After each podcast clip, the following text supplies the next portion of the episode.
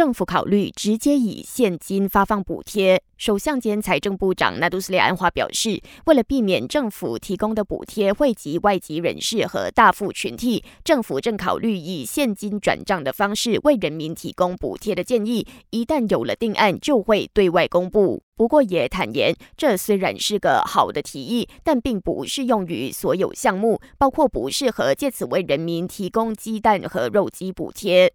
Cadangan tentang pengairan tunai itu satu cadangan baik kerana telah dipergunakan dulu tapi cuma tidak boleh untuk semua. Ha. Itu sedang difikirkan dalam beberapa langkah yang lain yang lebih kompleks.